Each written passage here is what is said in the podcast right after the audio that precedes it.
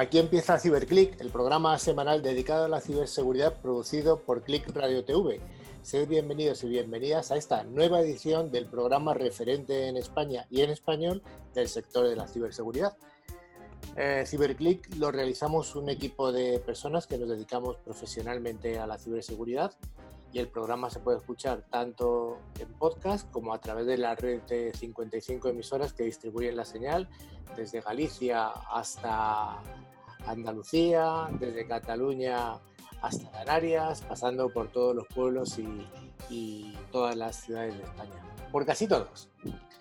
Eh, Siempre nos decimos que de CiberClick nos dirigimos tanto al entorno profesional como también al entorno doméstico y también hacemos un hincapié en el entorno de los estudiantes. Eh, y además hoy tenemos una prueba de ello, porque la invitada que tenemos hoy es una, es una miembro destacada de la, comunidad educativa, en este caso concretamente de la Universidad Rey Juan Carlos. Desde CiberClick nos dirigimos, por tanto, a todos vosotros y a todas vosotras que tenéis interés y curiosidad por la ciberseguridad. El equipo de hoy está formado por eh, don Raúl Guillén, que vuelve al programa después de varias ediciones sin venir. ¿Qué tal, don Raúl? Hola Carlos, buenas tardes. Pues mira, muy bien. Eh, he venido aquí a Europesa, al pueblo de mi madre, para hacer el programa en remoto. Os recordamos que estamos todos en casa, así que un placer acompañarte. Tenemos a doña Manuela Muñoz. ¿Qué tal? Muy buenas, Carlos, y toda la audiencia, ¿cómo estáis? Pues aquí en casa, pero muy bien. Todos estamos en casa la mar de bien, ¿verdad? Sin pasar ni frío ni calor. Eh, yo no salgo porque no quiero. Claro. Como todos. Doña Rocío Vaquero. Hola, ¿Qué nos cuentas? audiencia. Pues nada, aquí estamos encerradas en casa y muy bien, muy a gusto, muy entretenidas. Muy entretenido. Y hoy pues será, es un día muy especial. Os echo de menos, me encantaría haber ido y veros y abrazaros, pero os mando un abrazo virtual. virtual. Vamos a dejarlo ahí que no están las cosas como para jugar. Y finalmente tenemos a Patricia, Patricia Mármol, que hacía tiempo que tampoco Hola decías. Carlos. Sí, ya estamos aquí. Ya Ya estamos, estamos aquí. aquí. Día 14 de cuarentena llevo yo ya. Día 14, sí, yo también los tengo contados de uno en uno. Y voy a presentar a la invitada de hoy, que es Lorena González, que es eh, una coordinadora de algún, de algún MOOC, que se lee muy feo, pero Sí. bueno, es, es además coordinadora de una serie de asignaturas de ciberseguridad en la Universidad eh, Carlos III de Madrid. ¿Qué tal? Muy buenas, ¿qué tal? ¿Cómo estáis? Pues aquí vamos, pasando la temporada, pero bueno, lo llevamos bien. pasando la temporada, pasando estas semanas. Eh, Sí. Finalmente, recordamos que no, no dejéis de escuchar el programa y estar atentos porque al final haremos el maravilloso concurso que hacemos siempre, que gracias a Engecom Mayorista de Valor sorteamos dos licencias anuales de tren micro, cada una de ellas válida para tres dispositivos y además cada, cada licencia de estas eh, cuesta, tiene un valor de 50 euros, o sea que merece la pena. Bueno, pues ¿qué tenemos de menú, compañeros y compañeras? Pues hoy tenemos nuestras eh, noticias de, segu- de ciberseguridad, como siempre, y por supuesto tenemos como entrevista a Lorena González, que es la coordinadora de la Universidad Carlos III de Madrid, de, como bien comentaba Carlos, del MOOC, que es el Massive Open Online Course, y, que, y de toda la- la formación de ciberseguridad. Patricia, ¿y ¿tenemos vocación bidireccional o unidireccional? Aquí bidireccional. Eh, tenemos un buzón al que nos podéis escribir al mail info.ciberclick.es. Nos podéis escribir también por LinkedIn y por Facebook. Y en nuestra web www.ciberclick.es. Siempre acordaros que termina en CK y con I latina. También nos podéis poner en contacto con nosotros a través del WhatsApp, más 34 si llaman fuera de España, 669-180-278. Antes de empezar la sección de noticias, queremos informaros de que gracias a Engecom al final del programa pues haremos el habitual concurso semanal. Y recordar que los dos oyentes que resulten ganadores recibirán una licencia anual del antivirus de Tren Micro válido para tres dispositivos. Cada premio, como decía antes Carlos, está valorado en 50 euros y solo hay que responder a alguna pregunta relacionada con el contenido del programa de hoy. Así que estar atentos porque merece la pena el regalo, es un buen regalo. Totalmente de acuerdo. Bueno, como ya eh, todo el mundo sabe, el programa es, distinto, como toda la sociedad ha cambiado, el coronavirus nos ha cambiado y lo que antes hacíamos juntos en, una, en la radio, allí en Click Radio TV, pues lo tenemos que hacer ahora cada uno en nuestra casa. Pero bueno, aún así nos vemos y está, está bien. Pues vayamos a ese primer bloque, el bloque de noticias semanales de la ciberseguridad. La primera noticia nos habla muy desagradable porque es que la policía eh, y las fuerzas de seguridad han detectado un ciberataque al sistema informático de los hospitales. Los autores querían secuestrar la información colándose en correos electrónicos enviados a sanitarios para pedir luego un rescate y recuperarla. Patricia. Por si los hospitales españoles no tuvieran bastante con el coronavirus, ha surgido un nuevo virus, pero en este caso informático. La Policía Nacional lo detectó tratando de colarse como información adjunta en los correos electrónicos de los sanitarios. Bajo el título Información sobre COVID-19, este ransomware, denominado NetWalker, eh, pretendía romper el sistema informático de los centros sanitarios en plena crisis sanitaria. Los expertos recomiendan al personal médico no abrir bajo ningún concepto ningún correo sospechoso. El, mecanismo de este tipo de virus eh, consiste en corromper la información, en este caso el objetivo son los hospitales en lugar de empresas o bancos y solicitar un rescate para recuperarla. Si no pagan, no la devuelven, aseguran. Eh, así es. Además, la Policía Nacional detectó este domingo, que es cuando empezó, un intento de bloqueo de los ordenadores de los hospitales españoles, entrando en principio por la Comunidad de Madrid mediante el envío al personal sanitario de correos electrónicos con un virus muy peligroso, eh, con el señuelo, eh, phishing de toda regla, de contener información sobre el COVID-19. Según informó además el comisario José Ángel González, eh, es importante ¿no? que, que, siempre lo decimos en la radio, ¿no? la primera protección es la prevención y además José Ángel reiteró en su propia palabra, dijo lo mismo, ¿no? la protección es la mejor prevención. Pues sí, la, principal característica del networker, que es este virus del que estamos hablando, según detallan las fuentes policiales, es que introduce un código malicioso en el explorador del sistema informático para que los antivirus sean incapaces de detectarlo o eliminarlo. Y aunque en España aún no se ha producido una distribución masiva de este, las consecuencias de un ataque que inutiliza todos los sistemas informáticos en un centro hospitalario, pues como ya todos imaginaréis, tendría consecuencias devastadoras. Pues sí, Patricia, y además, ¿cómo podemos eh, aconsejar a nuestros escuchantes o eh, que, se detesten este tipo de malware? Pues en concreto el, nombre del documento adjunto en los correos que escondían este malware es coronavirus eh, barra baja covid19.vbs. Cuando algún receptor clica en el documento se ejecuta y el malware encripta los archivos y aparece el mensaje hey, tus documentos han sido encriptados por Netwalker y prosiguen las instrucciones para realizar el pago en la dark web o, en Internet oscuro.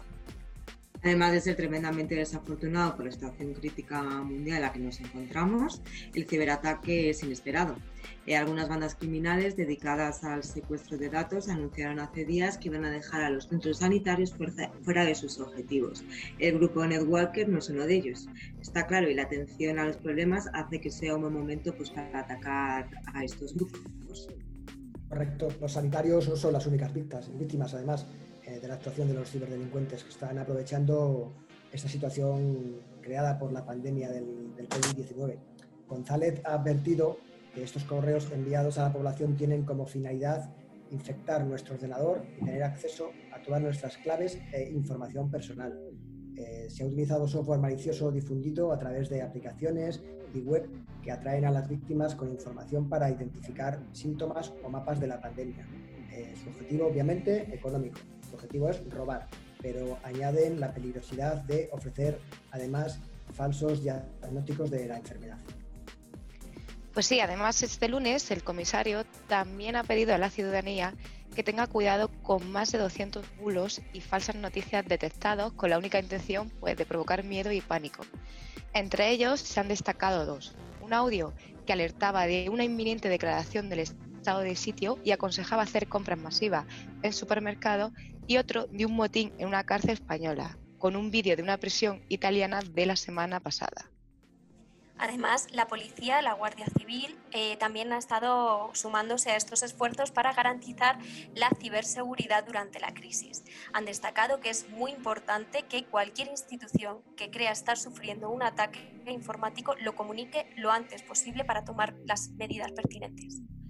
Parece ser que, esto no solamente está ocurriendo en España, según va avanzando la epidemia, pues va afectando a más países. En Estados Unidos el Departamento de, Sanidad y, de, Servicios Humanos también ha sido víctima de un ataque en plena crisis de este coronavirus, ¿verdad, Rocío? Pues así es, Carlos. Según el medio de comunicación Bloomberg, los servidores de la, de la, agencia se vieron colapsados durante varias horas con millones de visitas diseñadas para ralentizarlos o directamente apagarlos. A pesar de los esfuerzos de los hackers, el ataque no tuvo ningún tipo de éxito, evitando así la penetración de estos ciberdelincuentes en sus redes y por consecuencia el robo de los datos. Se sospecha que el ataque fuera fruto de un actor extranjero, aunque no se ha confirmado todavía su autoría. Desde el departamento, además, se, piensa que este ciberataque podía estar vinculado a una campaña de desinformación, eh, fake news, hemos hablado mucho de ellas, eh, diseñada para difundir el miedo durante la pandemia de coronavirus. Esto, en estos momentos, esta campaña rumoreaba que la cuarentena y el cierre nacional de Estados Unidos era inminente. Las autoridades creen que con estos mensajes difundidos además también por SMS, correo electrónico, redes sociales, estaban relacionados con el ciberataque del Departamento de Salud y de Servicios Sociales de los Estados Unidos. El portavoz del Consejo de Seguridad Nacional, John Ulyot, ha resaltado la labor de los profesionales de ciberseguridad del Departamento y del Gobierno federal en su lucha continua a través de la monitorización de las redes federales. Actualmente todo está funcionando con normalidad. Sin embargo, desde el Departamento han decidido incrementar sus medidas de protección para que esto no vuelva a suceder. Y además, continuando con esta noticia, tanto la española como la de Estados Unidos, el organismo que cuida por la sanidad mundial, la OMS, también se está viendo afectada como un foco de, como un objetivo de los ciberataques, ¿verdad, Manuela? Pues sí, la OMS detectó a comienzos de, este mes de marzo un intento de ataque a sus servidores por parte de un grupo de hackers profesionales.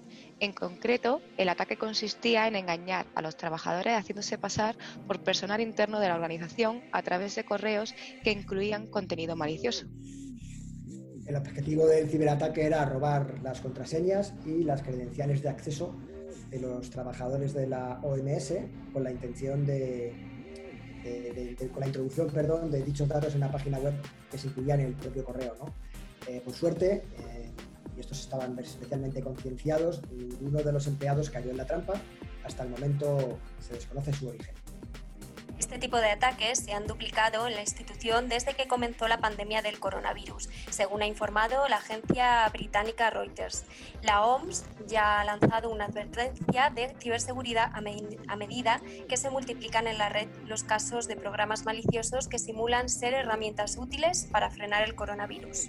Además, ha detectado decenas de campañas de spam, correos no deseados llenos de virus y troyanos que usan el coronavirus como anzuelo para atraer, la atención de la gente. En total, la, OMS puede llegar a registrar directamente hasta 2.000 ataques.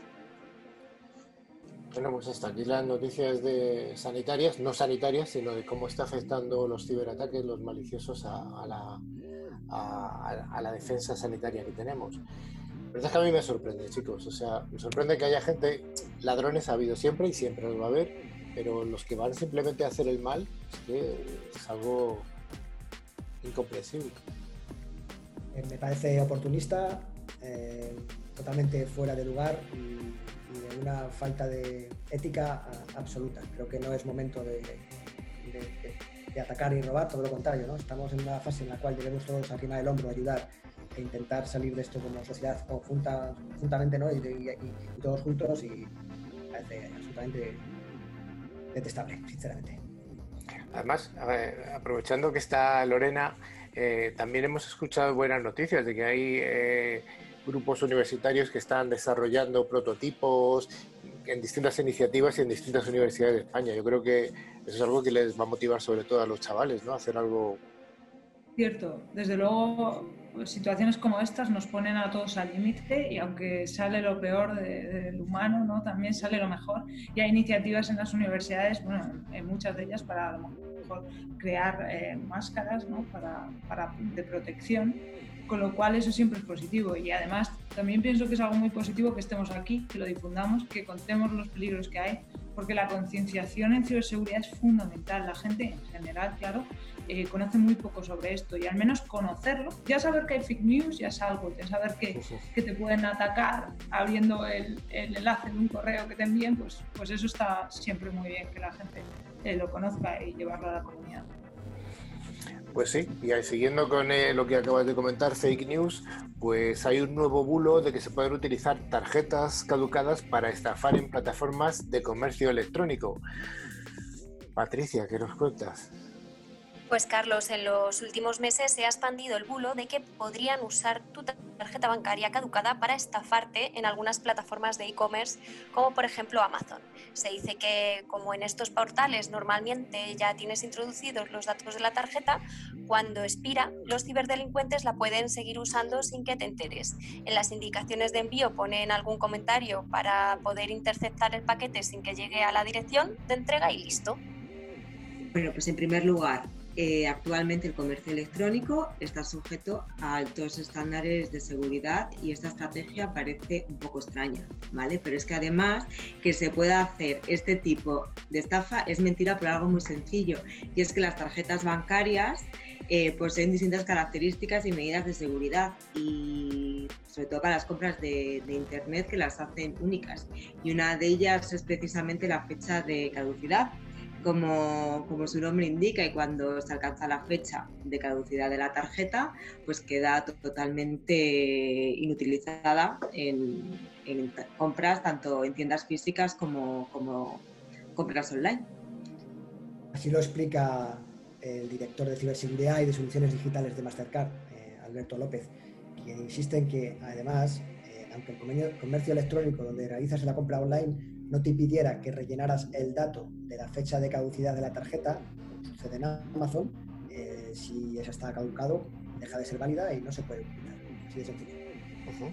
Manuela, ¿tienes ahí en tu recámara algunas recomendaciones para dar a los responsables de los cibercomercios? Pues claro que sí, además siempre las contamos aquí en, en CiberClick. Pues una de ellas, eh, por supuesto, siempre insistimos es no introducir tus datos en web desconocidas, ya que hay que fijarse detenidamente en las páginas de las del comercio original. ¿Cómo podemos hacer esto? Pues uno es comprobando que esa página es realmente segura, es decir, que tiene HTTPS, ese de seguridad en el navegador, y que al pinchar en el candado de seguridad comprobemos que el certificado eh, es el del comercio donde vamos a comprar. Y bueno, y lo que siempre, siempre, siempre aconsejamos, y, esto lo, es sabido por todos, es que no dar nuestros datos nunca a través de un correo electrónico o otras vías de dudosa procedencia. Son recomendaciones bastante sencillas, bastante evidentes, pero bueno, ciertamente no, todo el mundo las conoce, ¿no? Y esa labor de concienciación que nos apuntaba antes Lorena, bueno, pues aquí en CiberClick o ClickCiber, que tenemos aquí un lío con el nombre porque cambiamos hace unas semanas de nombre del programa, pues lo damos continua continuamente. bueno, la siguiente noticia nos habla de selfies obligatorias y vallas virtuales. Como España puede usar, ¿cómo puede España usar móviles contra el coronavirus? Noticia interesante, Patricia. El Ejecutivo español confirmó el día 23 de marzo que ha dado inicio a un estudio de movilidad basado en los datos de seguimiento de los teléfonos móviles de todos los españoles. Aunque lo pueda parecer, en realidad no estamos ante un caso de espionaje por parte del gobierno. No es que la policía vaya a poder saber dónde estás, o al menos no todavía. Los datos serán obtenidos y recopilados por las operadoras y serán completamente anónimos. Eso es porque el objetivo de esta operación es comprobar el impacto del estado de alarma que obliga a muchos comercios a cerrar y impone limitaciones a la libre circulación. En otras palabras, saber si la gente en general está siguiendo la cuarentena y cómo afecta eso a la cantidad de nuevos infectados. Por lo tanto, este estudio no será muy diferente eh, del que fue anunciado el pasado mes de octubre. Uno muy polémico, por cierto, en el que todos los móviles conectados a operadoras españolas serán rastreados para comprobar cómo se mueven las personas en su día a día. Sí, hasta ahora el gobierno apenas ha aprovechado pues, esas posibilidades ¿no? que permiten los smartphones. En cambio, eh, otros gobiernos europeos han implementado polémicas medidas para limitar el movimiento de las personas. Patricia, ¿qué, ¿cuáles son esas medidas polémicas de las que nos habla Manuela? Pues una de las más chocantes es el caso de Polonia, que implementó el pasado viernes el lanzamiento de una app de uso obligatorio para personas que están en cuarentena por el COVID-19, por haber estado, por ejemplo, en un país considerado de riesgo como puede ser Italia o, incluso España. Con el objetivo de evitar que estos ciudadanos salgan de sus casas, la app requiere que de manera periódica se hagan un selfie una foto de su cara. La, app usa el GPS y la geolocalización del móvil para registrar la posición concreta en el momento de hacerse la foto. Si esa posición no concuerda con la del hogar en el que está el ciudadano registrado, se considera que ha roto la cuarentena. El, usuario tiene un límite de 20 minutos desde que recibe la notificación en el móvil para hacerse el, selfie. Si no cumple ese plazo, la policía será avisada automáticamente para que realice una visita a, su casa. El usuario también puede solicitar ayuda desde la aplicación si nota los síntomas del coronavirus. El gobierno está registrando automáticamente a los ciudadanos que vuelven al país e imponiendo multas de 500 slotis, que si traducimos a euros son 325, por incumplir la cuarentena. Bueno, Taiwán también está usando los móviles de los usuarios y en su caso sí que está rastreando smartphones individuales. El sistema implementado es capaz de monitorizar las señales del teléfono conociendo su localización, su geolocalización en todo momento. A efectos prácticos es como si estuviésemos usando, eh, estuviésemos rodeados de una valla virtual que no se ve pero que existe eh, si sale del espacio que te ha asignado, pues se activaría una, alarma. 15 minutos después, las autoridades contactarán con la persona o incluso visitarán su casa para poder comprobar in situ que no se está saltando la cuarentena y que no ha salido de esa valla virtual. Pues sí, para evitar que los ciudadanos salgan de casa sin el móvil, se efectúan llamadas en determinados puntos del día. Además, en caso de que el móvil esté apagado, la alerta también se activa y la policía puede presentarse en tu casa. Eh, parece un sistema muy autoritario, pero sus defensores afirman que da resultados.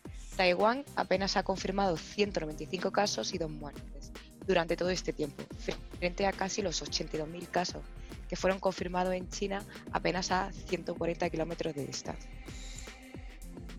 ¿A vosotros os eh, apetecería tener este tipo de controles en España? Yo me aventuro a decir que a mí, personalmente, la situación en la que estamos, sí, estoy de acuerdo. ¿eh? Yo me mojo. Yo personalmente diría que en una situación así la privacidad quizá está por debajo. Primero la salud, hay que salvar la población y luego ya la privacidad. Pero vamos, en situaciones como esta, que son muy límites.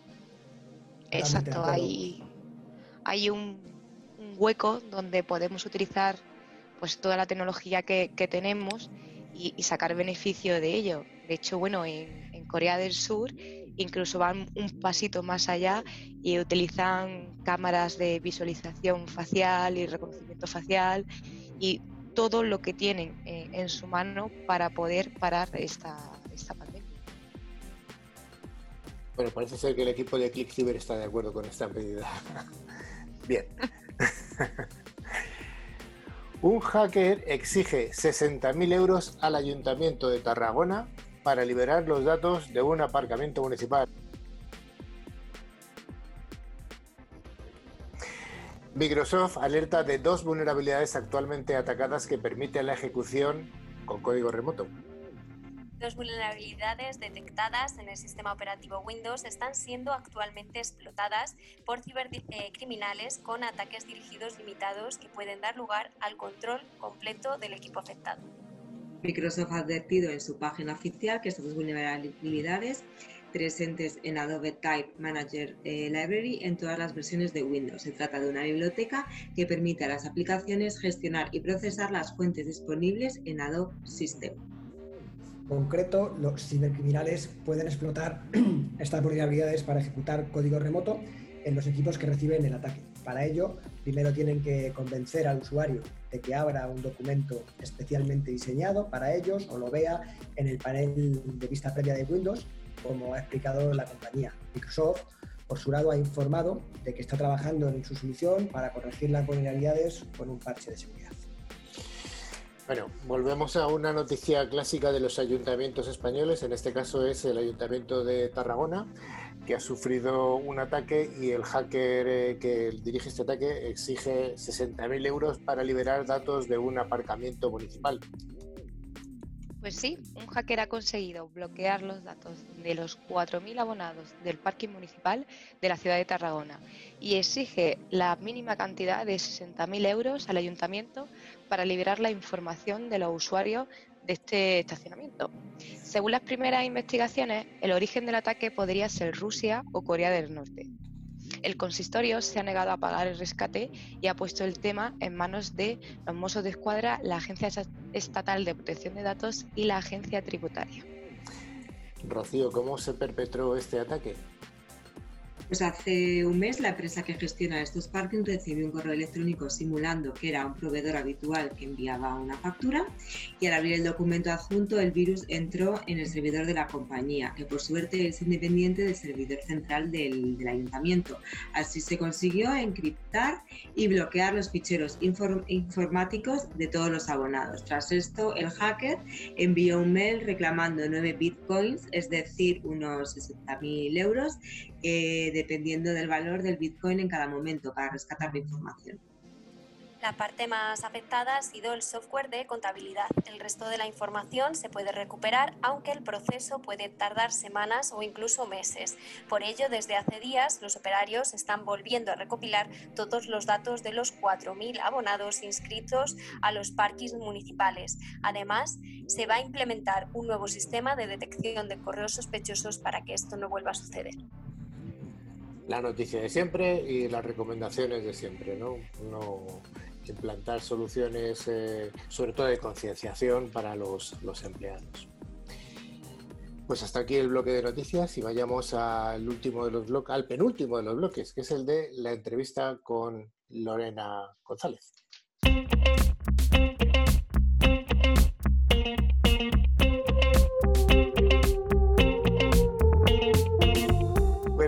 Con nosotros, como habíamos comentado al principio, Lorena González, que va a hablarnos de su la oferta formativa de la Universidad Carlos III de Madrid.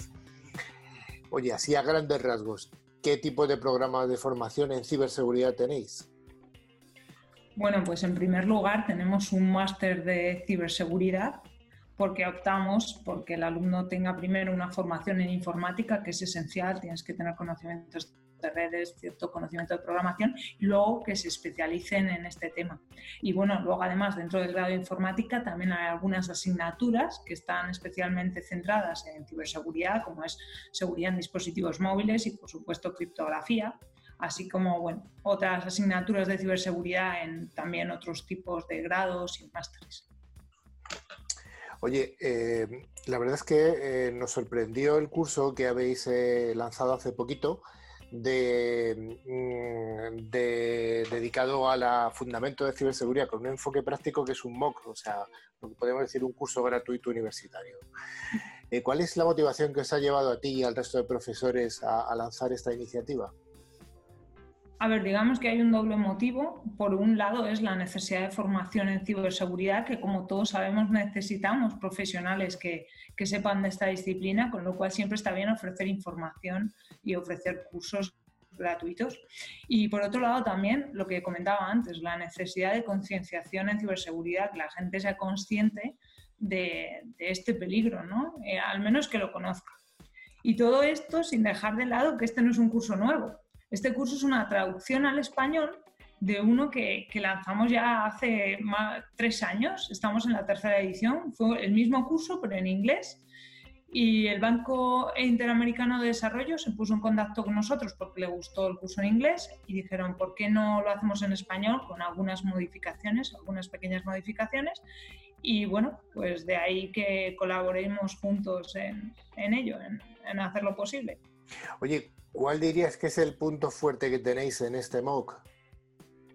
Ah, bueno, pues lo principal respecto a otros cursos que hay, que hay muchos de ciberseguridad, es el enfoque práctico. El hecho de que esto no se trata solo de que haya teoría y que aprendamos cosas teóricas, que está muy bien y es totalmente necesario, sino que también el alumno se pueda bajar programas, pueda trastear con ellos, pueda jugar y pueda también aprender ciberseguridad, pero justamente utilizando esas herramientas.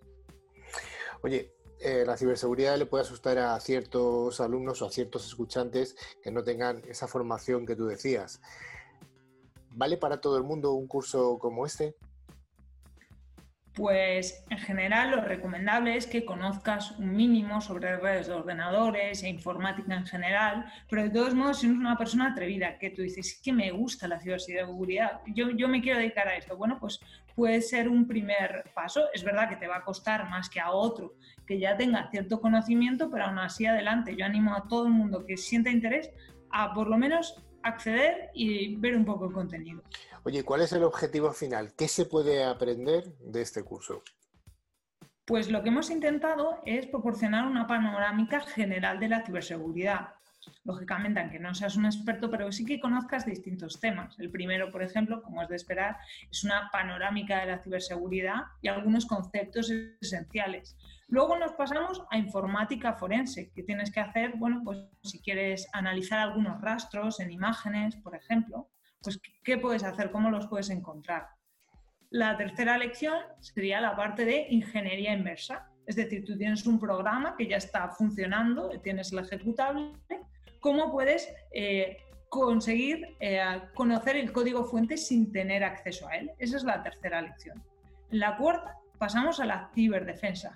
¿Qué herramientas podemos poner en nuestro sistema para protegernos frente a los malos? Entonces, bueno, pues ahí se explican un conjunto de herramientas. La quinta, algo que no podíamos dejar de lado, son los programas malignos, el malware. ¿Qué son los programas malignos? Porque todo el mundo dice tengo un virus, tengo un virus, ya, pero no es un virus. Eso en un lenguaje técnico es un programa maligno de tipo virus. Bueno, pues ahí también contamos distintos programas. Y finalmente, la última parte son las vulnerabilidades. Y aquí hay una parte que seguramente a mucha gente le guste porque es el tema del pentesting. Contamos las bases del pentesting y cómo, bueno, alguna herramienta para comenzar a hacer pentesting. Y bueno, este sería el esquema general. ¿Todo el esquema está, eh, está montado sobre vídeos o hay algún otro tipo de recursos? Realmente hay muchos recursos, porque el vídeo es una parte, es la parte también más teórica, pero también se dan materiales eh, adicionales como son lecturas para complementarlo. También eh, hay textos en el que describen pues, cómo tienes que instalar las herramientas y así como materiales de autoevaluación para considerar bueno, si has aprendido o no todo lo que se esperaba, así como también ejercicios de autoevaluación, que lógicamente si pasas el curso, pues puedes optar a conseguir un certificado. Oye, en cuanto al número de estudiantes, ¿nos podrías dar algún dato sobre el curso, sobre el género, distribución de estudiantes de España o fuera de España? Eh, bueno, ahora, ahora mismo eh, tenemos en torno a 14.000 inscritos. Esto hablo de la versión en español. En inglés hay como unos 68.000 entre las tres ediciones y muchos de ellos son de Latinoamérica. También hay que entender que estamos trabajando con el BIT, con lo cual ellos han hecho una campaña muy fuerte de marketing y de ahí que podamos coger a todo ese público. Y de esos 14.000, en torno a unos 6.000 están activos, con lo cual ven los vídeos y hacen ejercicios. Y ahora, brecha de género. ¿Qué vamos a contar? Si es que en ciberseguridad esto es inevitable. ¿Qué tenemos? Un 16% de mujeres y el resto, pues hombres pero estamos trabajando en ello. Poco a poco habrá más. Tenemos un 16%, pero bueno, esperemos que esto aumente.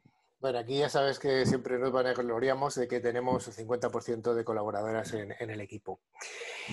Bueno, pues yo creo que no tenemos tiempo para más, pero yo creo que algún día vas a volver por aquí, por el programa, cuando estemos juntos. Muchas gracias, Lorena.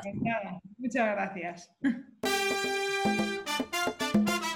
Pues como decíamos al principio, vamos a la fase del concurso Y gracias a IGCOM Mayores de Valor vamos a sortear las dos licencias anuales de Tren Micro. ¿Tenemos ganadores de la semana pasada? tenemos ganadores y los ganadores son Merce Salas, perdón, Merce no, Marce Salas eh, de Cantabria y Quique Martín de Ávila. Enhorabuena a los premiados y les enviaremos su premio por email. Cada premio costará de una licencia anual válida para hasta tres dispositivos, PC, Mac, tablet. Manuela, ¿cuál es la pregunta que vamos a hacer para la semana próxima? Pues la pregunta es, ¿cuál es el porcentaje de mujeres que estudian eh, en los cursos de ciberseguridad que nos ha contado Lorena? Para concursar deberéis enviar un mail a nuestro correo electrónico que es info.ciberclick.es, terminado en CK y las dosis y latinas, indicando nombre, dirección y teléfono contestando a la siguiente pregunta que ha dicho Manuela. ¿Cuál es el porcentaje de mujeres en, en los cursos? Pues os recordamos nuestro mail info.ciberclick.es y nos podéis seguir por LinkedIn, Facebook y en nuestra página web eh, www.ciberclick.es y también os podéis poner en contacto a través de nuestro WhatsApp, atención que lo voy a dar bien, 669-180278. También podéis escuchar este podcast y los de los programas anteriores a través de las plataformas como iVoox, Google Podcast o Spotify. Buscando la palabra clave, clic. Estimada audiencia, nos despedimos, que no da tiempo para más. Un saludo a todos, Patricia, Lorena, Raúl, Rocío y Manuela. Adiós a todos. Nos escuchamos en siete días. Gracias. Adiós. Hasta luego.